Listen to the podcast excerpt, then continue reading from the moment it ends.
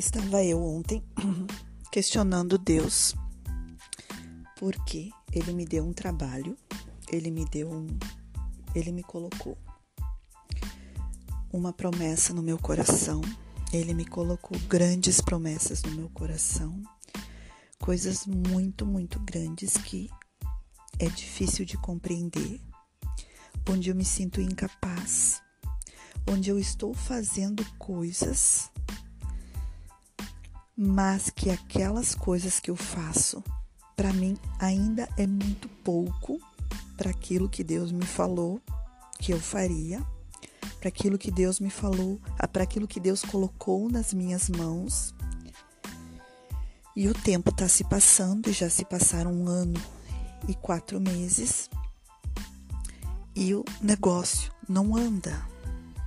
Eu não consigo obedecer a Deus no, na totalidade desse empreendimento, desse trabalho, porque é muito fora do meu normal, é muito fora daquilo que eu vejo, daquilo que eu é, é, é daquilo que eu consigo compreender que é possível dentro das minhas condições, tanto intelectuais como financeiras. E ontem eu dobrei o joelho e questionei Deus. De fato, cheguei para Deus e disse: Deus, ó, eu preciso de uma saída, eu preciso de um negócio desenhado, eu preciso saber para onde eu estou indo. Ou se eu estou enganada e estou perdendo tempo. Será que eu não estou interpretando mal? Estou perdendo tempo, estou fazendo coisas erradas nesse trabalho que não tem nada a ver, porque eu não estou compreendendo nada, eu não estou entendendo absolutamente nada. Não tenho dinheiro, não tenho um real pra, pra, de, de recurso. E não consigo visualizar algo assim objetivo que diga é isso que eu tenho que fazer.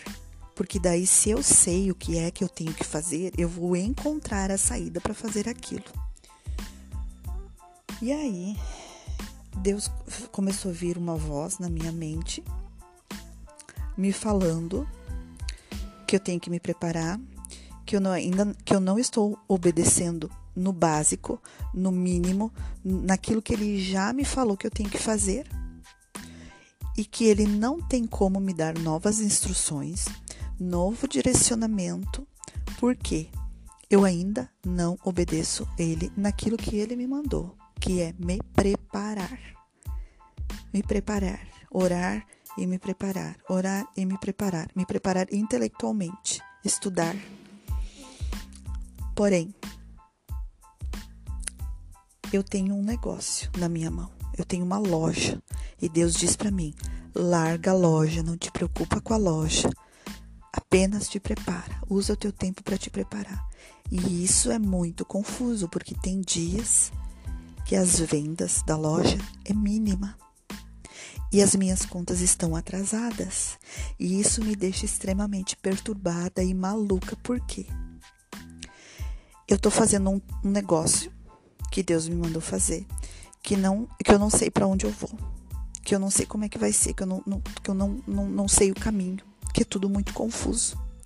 Enquanto que a minha vida financeira está estagnada e piorando cada vez mais. Aí eu disse para Deus: Deus, me confirma isso, porque eu não sei se essa voz que está na minha cabeça é tua. Eu preciso, me, me confirma na palavra. Me confirma na palavra, porque eu preciso saber se és tu que está falando isso para mim, ou se sou eu que estou ficando louca. E aí eu abri a Bíblia e em Eclesiastes que diz assim, capítulo 11, versículo 1 até o 7. Lança o teu pão sobre as águas, porque depois de muitos dias o acharás. Reparte com sete, e ainda até com oito, porque não sabes que mal haverá sobre a terra. Estando as nuvens cheias, e é aqui, ó, é nesse versículo 3 até o 7, que é o mais revelador. Estando as nuvens cheias, derrama, derramam a chuva sobre a terra. E caindo a árvore para o sul, o para o norte, no lugar em que a árvore cair, ali ficará. Que observa, quem observa o vento nunca semeará, e o que olha para as nuvens nunca cegará. Assim como tu não sabes qual o caminho do vento, nem como se formam os ossos no ventre da, da que está grávida, assim também não sabes as obras de Deus, que faz todas as coisas. Pela manhã semeia a tua semente, e à tarde não retires a tua mão, porque tu não sabes qual prosperará, se esta, se aquela, ou se ambas igualmente serão boas. Eu vou repetir o versículo que abriu a minha mente e que me revelou, que me deu a resposta.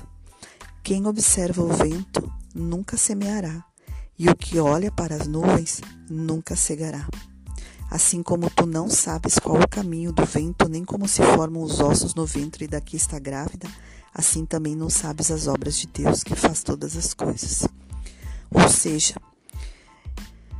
quando a gente olha para a nossa realidade, né? Quando a gente olha para a nossa realidade, para as nossas possibilidades que a gente enxerga e que a gente compreende, é, a gente acaba não fazendo nada. A gente não semeia, a gente não planta. Por quê? Porque a gente enxerga uma realidade improdutiva, não vai dar resultados. Vai vir o vento e vai levar toda a minha semente, né? E aí a gente não planta, porque a gente olha para nossa realidade que aos nossos olhos é impossível. E também quando a gente quando a gente olha para o nosso trabalho, para aquilo que a gente fez, para a obra das nossas mãos, a gente olha para aquilo e, e acha que é muito pouco, que aquilo que a gente faz, que, a gente, que aquilo que a gente produz, que aquilo que o nosso trabalho não tem importância, não tem valor, não tem nada de bom. Então a gente também não colhe isso. A gente deixa de colher, a gente deixa de usufruir, de aproveitar. A gente não valoriza aquilo que a gente faz porque a gente olha para o trabalho das nossas mãos, para aquilo que a gente, para nossa inteligência e acha pouco acha que não tem valor, que não tem importância, que não traz resultado nenhum. Então a gente também não colhe. E a gente não olha para Deus, para a obra de Deus, para o poder de Deus sobre a nossa vida. A gente não olha para aquilo que Deus é, fez na nossa vida, porque nada, a gente não valoriza nada do que a gente tem. A gente não valoriza a nossa pessoa, a gente não valoriza o nosso coração, a gente não valoriza o nosso potencial, porque a gente olha para outras pessoas e sim, qualquer coisa que outra pessoa fala tem valor, tem importância, tem relevância, tem resultado, tem coerência, tem influência. Mas o que a gente fala, o que a gente faz, não tem para nós. Então a gente acaba não colhendo, porque a gente olha para nós e a gente se menospreza, a gente, a gente se diminui e a gente acaba não colhendo. Então eu decidi o seguinte: que eu vou olhar para as obras de Deus. Eu vou olhar para o que Deus fez para Neemias quando ele reconstruiu, ele e poucos homens, os muros de Jerusalém. Eu vou olhar para todas aquele, aquelas, aquelas as obras que Deus fez na vida de pessoas, tanto na Bíblia quanto das pessoas que eu conheço. Então, olhar para as obras de Deus, olhar para Deus e saber que Ele faz todas as coisas, vai nos ajudar a, a isolar essa visão é, daquilo que os nossos olhos vê e que para a gente é impossível.